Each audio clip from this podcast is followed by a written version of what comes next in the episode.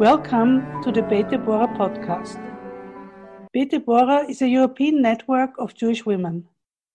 We offer a platform for international exchange of feminist ideas. We talk with Jewish women about their aims, their activities, and their achievements.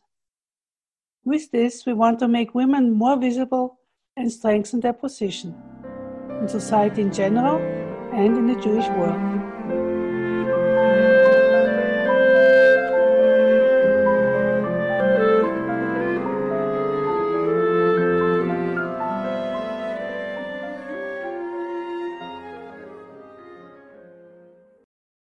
Good afternoon. Welcome in the Beit Deborah podcast. My name is Andrea Pető, a professor at Central European University, Vienna, and a research fellow at the uh, CEU Democracy Institute in Budapest. And it is my honor to greet Anikó Felix in this uh, podcast, who is a sociologist. She received her PhD in sociology from the Eötvös Loránd uh, University Budapest in 2019. And from 2020, she serves as a case manager for combating anti Semitism at the World Jewish Congress. Her main fields of expertise are contemporary far right movements, subculture, and parties with, few, uh, with focusing on gender, right wing populism, and anti Semitism. She regularly presents her results uh, of her research at international conferences, very active in media, published articles in Hungarian and in English in academic journals and books, contributed to the book published by Palgrave, Gender and Far Right Politics in Europe. And uh, she was also a co editor of the book Modern Anti Semitism in the Visegrad Countries, published by the Tom Lantos Institute. Earlier, she led the Jewish Life and Anti Semitism program at the Tom Lantos Institute, where she had been uh, also leading research and educational projects. Uh, she is very active in international research, and presently she's involved as a Hungarian researcher for in the research project of the Weiss Livnat Center at the Haifa University, which includes five countries, including Hungary, and um, uh, they are examining the relationship between anti-Semitism and Holocaust memory. And uh, this is a great pleasure to greet you, uh, Anikó, here. Thanks for accepting the invitation. Thank you very much, Andrea, for inviting me, and thank you for this introduction also. You are a young Jewish woman from Hungary. So the question is uh, how did you get to work on far right women? What were the uh, reasons why you started to work on this? Mm, yeah, uh, it's an mm, interesting question. I uh, came uh, closer to this topic gradually. Uh, I started to focus on, on the topic of far right uh, during my BA thesis. My supervisor was Julia Vajda, the sociologist and psychologist Julia Vajda, and actually all the supervisors, the potential supervisors uh, offered some topics, and uh, one of the title was uh, the role of life history in developing far right attitudes. Uh, and and I, I I thought that this is a topic that I want to uh, focus on. It was in 2009 when uh, a radicalization process started in Hungary. already, the formerly far right party Jobbik was very popular, and on the streets there were um, constant uh, demonstrations, and uh, there was something visible and growing uh, on the far right, which was uh, very um, uh, fascinating for me uh, from a researcher point of view.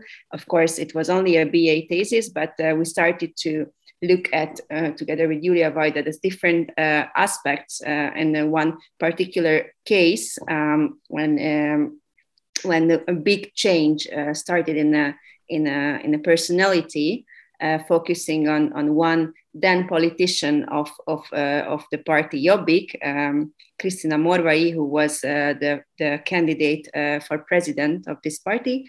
And uh, before that, uh, he was, she was actually a feminist lawyer working on the field, mostly on the field of domestic violence. Um, and there was a seemingly big change in her personality, in her way of thinking and uh, we started to to focus on uh, her life story, uh, different uh, so-called uh, life-altering events that gradually uh, led to this change uh, in uh, in her uh, life and way of thinking.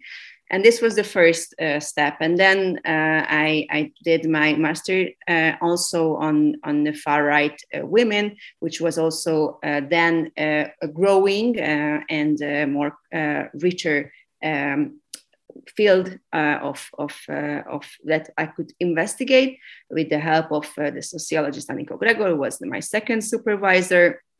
And then uh, uh, there I, I, I realized that uh, how big this field is already, like including your work on, on the historical and contemporary right-wing women and also worldwide was also growing uh, scholarly debate on them still very underrepresented, but uh, it was something that uh, I realized that is, there is something that is very much uh, under researched and, and many things are invisible and, and uh, not part of the discourse. And this is something that with them the puzzle can uh, be completed. And I, I realize it's very important for me to, to understand the way of thinking of that woman who find answers there um, as a Jewish woman, as a researcher, uh, as was something that uh, I thought that uh, it's very important to complete uh, the, the picture uh, with this. In short. So, in short, thank you. and I had the honor serving on the committee when you uh, defended your fantastic thesis. Uh, so, uh, can you summarize it for the listeners? That why is this important to have a uh, including the uh, analysis of uh, why women join the far right uh, movement because uh, we see that uh, very often they are uh, considered as either mentally ill or so-called deplorables, how Hillary Clinton named them. So, what did you find? Because you went to interview all these women in different events. So, what did you find? Yeah, uh, it's yeah. What you said is is a simplified way of thinking about women in the far right. It was very uh, much present in research for uh, for for many decades, uh, and um, some some changes happened in the last few years. And, and yeah, my my understanding was that uh, there are uh, some ways of of thinking and some ways of motivations that are um, understandable from from the bigger point of view if we see the the those problems that uh, the the far right uh, in different time periods and and uh, circumstance under different circumstances uh, uh, target and uh, they target women with different messages um, what I found that uh, in this re uh, joined to to to like your research and also like the research of Kathleen M. Blee about um, the Ku Klux Klan, uh, that how and why women uh, find answers uh, in in the far right movement. It's it's uh, in different time periods and, and the different circumstances can change, but there are some ways how women join to these groups and and why and these are, have reasons and they are not like stupid uh, people or not like only attachments of um, of the uh, father or husband. There are some uh, women who who join because of their uh, male relatives. It's also an, a possible way, but there are uh, reasons and there are uh, explanations that are beyond of this kind of explanations. And for example, uh, during my field, field work, I could distinguish on that period what I mentioned before in its radicalized uh, subculture, which was very colorful, different ways that were kind of ideal types uh, of women who joined these groups. Uh, for example, uh, like joining your work, Andrea, uh, in the historical way of when the Arrow Cross Party offered answers for women uh, uh, with the, in the doctoral field. Uh, I also found a, a similar kind of argumentation in a group of women who I call the spiritual women who who somehow uh, phrase some kind of um, superiority as women, referring to the so called matriarchal ancient Hungarian society, and they could find uh, some kind of healing. Uh, uh, they found some kind of uh, healing circles uh, and they could lead these healing circles really connected to the to the neo-pagan uh, circles and and uh, the esoteric circles and also the far uh, right circles. And uh, in that period when uh, the the far right uh, movement and the party decided to grow they they they needed this woman to to somehow engage more women who are interested in esoteric fields, and they could uh, somehow create uh, uh, a bridge between the which is already existed, obviously, but uh, they could emphasize this bridge between the esoteric interest and and the far right.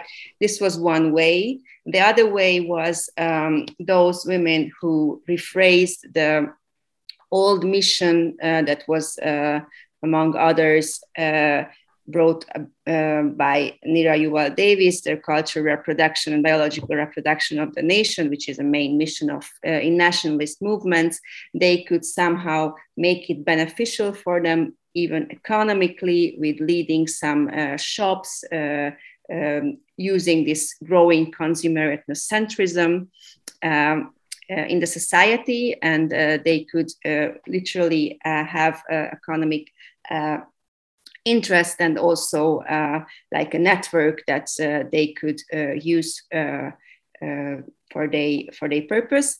And also um, the third type that I, I, found was that I called a fighter, which was those who could join to, to paramilitary organizations that were very vivid that time, and they could somehow um, led to to uh, the, the movement let them uh, join because it was also a growing uh, uh, uh, in the interest of them was to grow and to to make more supporters. And there were some limits of this um, this uh, uh, engagement but there was the, the seemingly ma- masculine movement uh, led them in. And um, and there was so different types of women could uh, have place in this movement. And in my uh, PhD, I also looked at um, those periods after the regime change, uh, before this growing uh, the radicalized uh, way of the far right, and and the, when they had more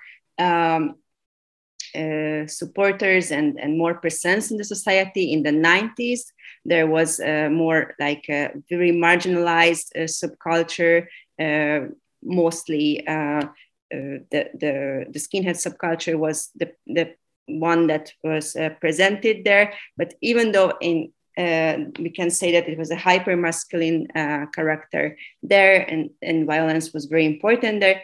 Uh, there were some women who could uh, gain some leading position, and this is a story that is also not written in in um, mainstream uh, way of thinking uh, and uh, those kind of groups that are focusing on the on the far right uh, in the in the 90s so i, I also highlighted that uh, part and uh, and could and made interviews with with those who were active in that period. So in 2011 and 20 um, the party Jobbik started to be more hierarchical and uh, started to somehow lose this movement like character. And uh, this eventually led to, to less representation of uh, women. Uh, and they, they were like pushed back to the second line and even be- became again more uh, uh, invisible and this was the period uh, when uh, Jobbik started to uh, soften his image and uh, became a less um, uh, far right uh, party. And this was the same time when when this this change happened in in speaking of the the female participation, and then new movements started to to grow, and um, this this started again like uh, this movement like character and the far right uh, uh, started to happen again. And this is like a, a turn to, to the beginning where uh, the hyper masculine uh, culture started again uh, to be the dominant and, and but uh, again this kind of building process where women have important role started from the very beginning. So i could observe this this kind of tendencies in, in the far right Thank you. This is fascinating how actually becoming mainstream in politics means that there is no space for women. And yeah. okay, yeah. So uh, uh, this is this might be uh, not specific to Hungary, but it might be specific to Hungary if you look at women's representation in politics, which hasn't changed from 1989, unlike in the other uh, even in the Visegrad countries. So uh, you are living and uh, working in, in Hungary. So, how do you see the present infrastructure of researching the Holocaust and anti Semitism? Okay. Uh, first of all, I'm the researcher of, I'm not a historian, so I, I don't see completely the, the, the, the research field uh, of the Holocaust. Uh, what I see uh, more, but I, of course I don't have a complete picture of that, uh, the, the research in anti-Semitism. Um, these are overlapped, obviously, but um, these two but uh, I would say that on the one hand, in case of uh, anti research on anti-Semitism, uh, there is a very uh, developed uh, part of it uh, in one way because uh, the, the work of András Kovács, a sociologist, professor in Central European University, he developed in the 90s a questionnaire, survey questionnaire, which is asked quite frequently in every one or two years um, by different uh, Jewish communities. Uh, but I mean, uh, there are um, poll centers who ask the questions, but the, the who's who who ask for this research are, are the Jewish community. Uh, mostly uh, and, uh, was also the, the Action and Protection Foundation who did this research. So for years, um, so this is something that it's good. I wouldn't say in a way that it's that stable because uh, it also depends uh, on who can uh, have have the fund for for this uh, research but it's something that uh, is, is, is, comparable and it's there. Um, obviously uh, the CEU is a big loss for for for this kind of research and and especially Jewish studies and nationalism studies that uh, had uh, when it was at the presence here uh, this this kind of research maybe was uh, more uh, developed and of course funding is in every research is a big program. What problem what i see here is is it's, it's especially problematic that there are not um, uh, durable uh, uh, fundings and, and there are mostly from the European Union or the uh, International Holocaust Remembrance Alliance, who, who somehow provide uh, funds for even multi-year uh, research, but it's not uh, not only um, for it's not for those who who like uh, doing it for for for more years or or for for more uh, durable studies. So I think this is the problem when we when we speak about researching the discourse or, or, or seeing the the, the, the comparisons uh, between different time periods, it's something that these kind of frames do not allow. Mm-hmm. Yeah, I think you are very right. There is not a sustainable uh, infrastructure for uh, neither researching the anti Semitism in Hungary nor researching the Holocaust, and it is all uh, uh influenced by the different uh, political agenda. So there is this recent survey which was um, uh, published by András Kovács about uh, anti-Semitism in Europe, and uh, he pointed out that Hungary is the third most anti-Semitic country after Greece and Poland. However, the deputy state secretary for civic relations of the Hungarian government said that a CEU professor cannot have a scientific opinion about anti-Semitism. And actually, the results of this survey very much correspond to the feelings in the uh, Hungarian Jewish uh, community. So, uh, how do you see this uh, contradiction uh, that um, uh, the, the, Hungarian government is constantly issuing statements that everything is fine and the Jews feeling fantastically in, in Budapest and in Hungary. And the surveys show a very different picture. Yes. Uh, so it's a yeah. Uh, I also read this interview. It's very recent. Uh, that when um, uh, it was said that uh, this this uh, this research has has um, different results that the government thinks are adequate in case of anti-Semitism. so I think it's a very complicated question, and anti-Semitism can be researched in different way and anti-semitism has different forms obviously. Uh, and one um, thing that is uh, emphasized uh, by, by, by the hungarian government uh, is the it's the physical um, uh, safety of, of, the, of the Jewish community, which is uh, something that we can say it's, it's okay in case of Hungary. There are no physical atrocities uh, we did last year and uh, and was a two year uh, uh comparison between uh, 2019 2020 uh, by the Jewish Federation monitoring about of the of the anti-Semitic acts in Hungary and this is what the Jewish Federation does for, for in every year and uh, the, the, the, the, Hungarian the Hungarian Jewish Federation. Yes, right? the Hungarian Jewish yes, uh, and it was found that there are no uh, physical atrocities or very few in every year. So uh, this is something that uh, uh, is highlighted by the Hungarian government. Although there are other aspects and, and, forms of anti-Semitism that that, for example, the attitudinal level um, that is uh, traditionally uh, uh, like very um, high uh, among this, uh, uh, whereas certain aspects of the certain segments of the society and and also the other two countries who is in the top of this research, Poland and, and, Greece, also traditionally has high uh, percentage on on uh, strongly and uh, in in in um, anti-Semitism um, ratio. So. Um, so the, to, to see this complex uh, picture, what it's a case uh, about Holocaust memory and anti-Semitism, uh, we have to see the, the controversies um, that exist simultaneously when we speak about the, the memory of the Holocaust in the current uh, political discourse.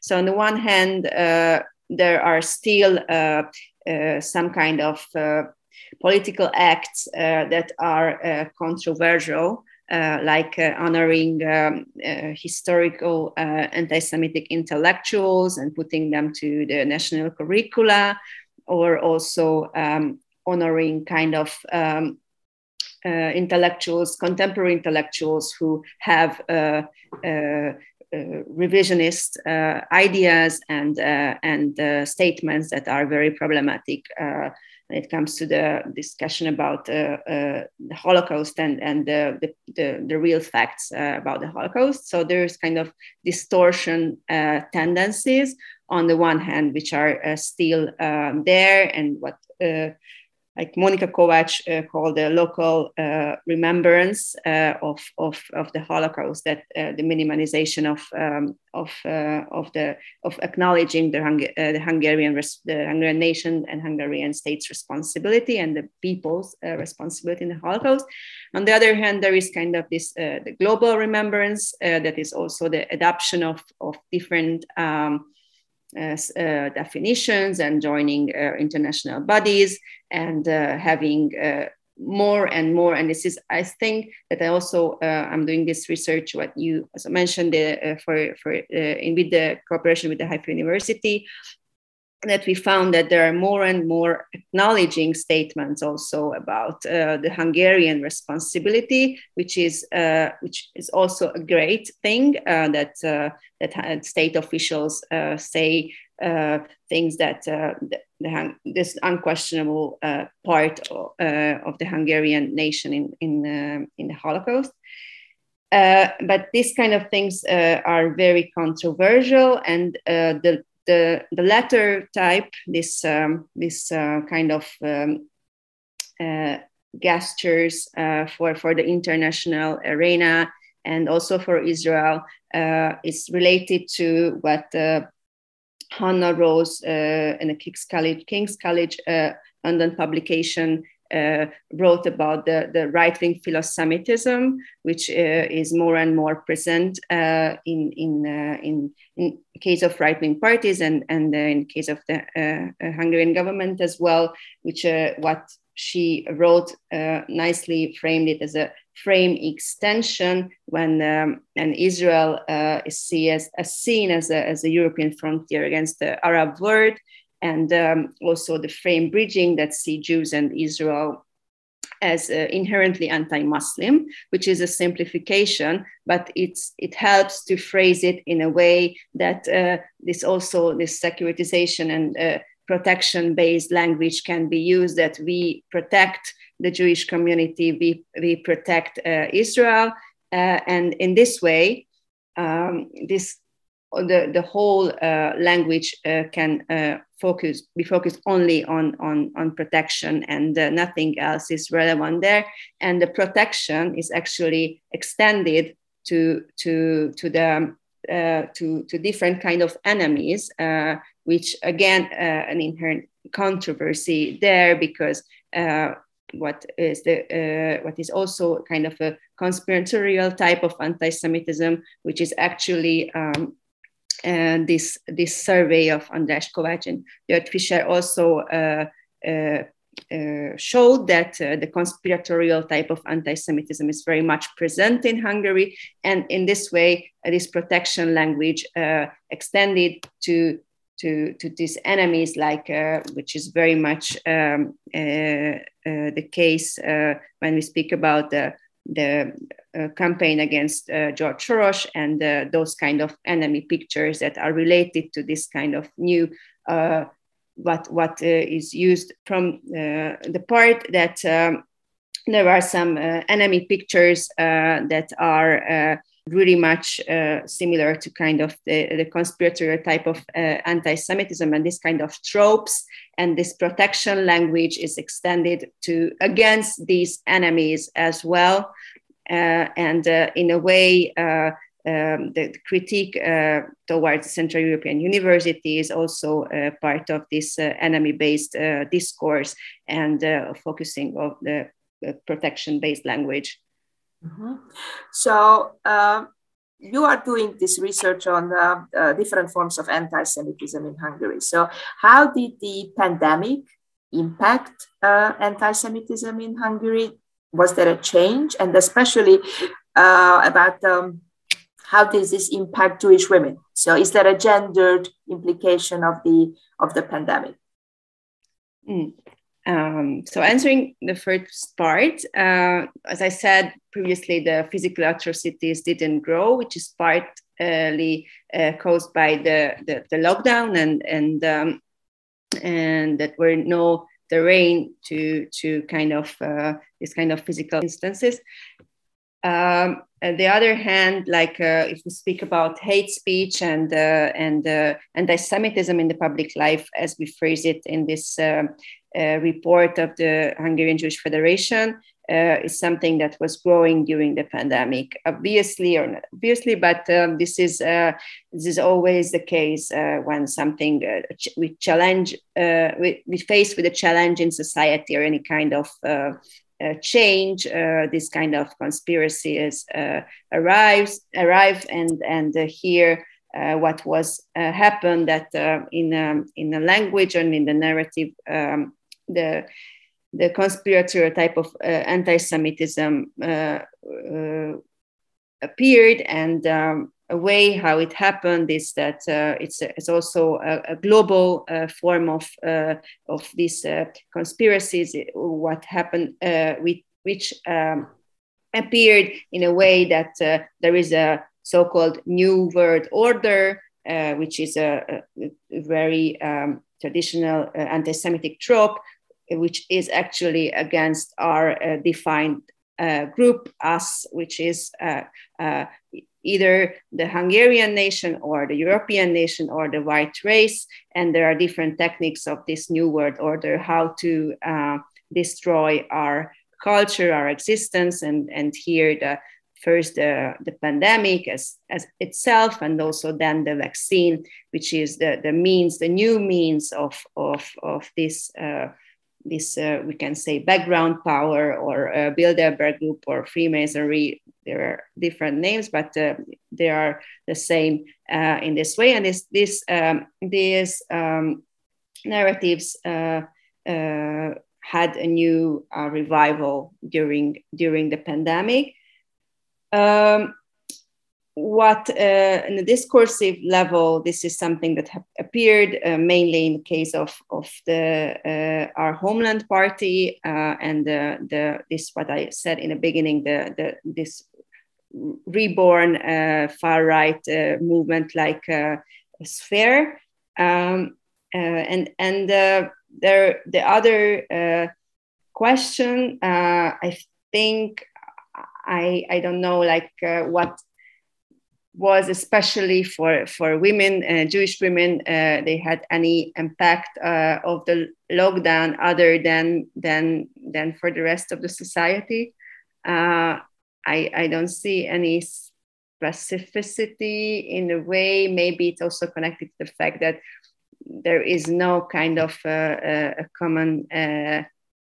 so there's a very varied group and uh, there's a big big variety of, of, of, of, Jewish women and uh, and I think as if we see the the whole uh, Jewish community is also uh, in a way there is no um, community-based thinking about uh, uh, about certain issues. there are big divisions in the in the community. However, the pandemic uh, hit uh, the community obviously, and uh, yeah, that's it. Mm-hmm. Thank you. So you already uh, hinted on the uh, this uh, question I wanted to ask from you that in um, Hungary lives the second largest Jewish community in Europe. Still, you mentioned that there is no uh, sustainable infrastructure for researching anti-Semitism.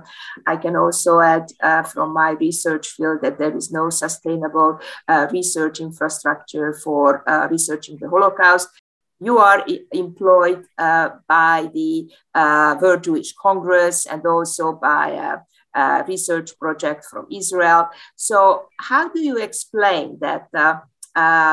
that you, you and I can mention several other young Jewish women in Hungary who somehow cannot find their place in the existing established infrastructure in the second largest Jewish community in Europe. Do you have any explanations why uh, this new generation of young Jewish women are not a part of this uh, extremely uh, uh developed infrastructure?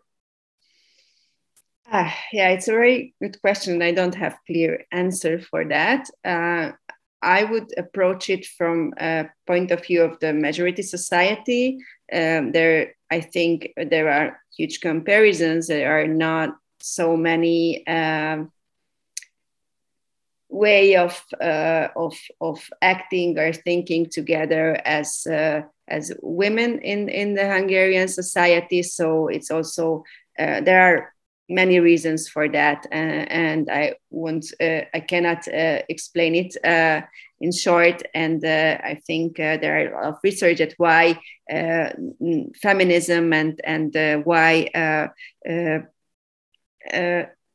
without mentioning the, the current campaign against gender, just to see the, the, the after the regime change how it was developed and what uh, why uh, it can not that level and then that extent uh, uh, reach uh, uh the different uh, groups of women uh, and and this is the same I think in in in the Jewish community. And and unfortunately there are maybe not so many places like this when when uh, uh, women, Jewish women, can discuss and and can develop a point of view together that um, are um, uh, could be uh, relevant for them.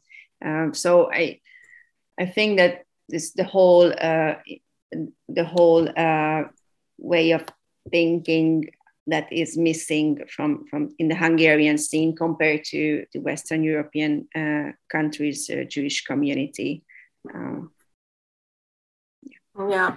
yeah. I mean, this is not a happy ending, but uh, somehow I feel that we touched upon the most important uh, issues, your fantastic research, your involvement in uh, fighting against anti Semitism, and also this very complicated, very politicized uh, uh, landscape of the Hungarian uh, Jewish life. So thanks again, Aniko, and good luck with all your work. Thanks a lot.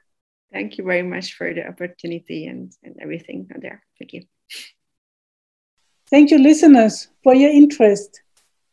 Our next Beit Deborah podcast will come out in a month.